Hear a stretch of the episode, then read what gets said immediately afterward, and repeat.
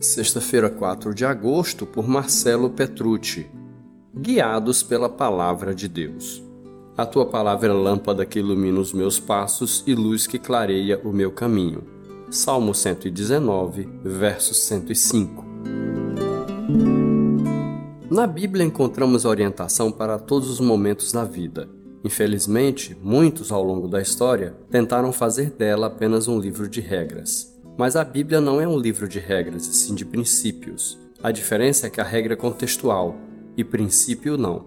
Por exemplo, na Inglaterra, o trânsito flui pelo lado esquerdo e não no direito, como é no Brasil. As regras de trânsito que funcionam lá não funcionam aqui. Já o princípio funciona em qualquer lugar e em qualquer tempo. Por exemplo, se você pegar uma caneta e soltá-la, ela cairá em queda livre. Qualquer pessoa que fizer isso verá o mesmo resultado hoje e em qualquer tempo, aqui ou em qualquer lugar.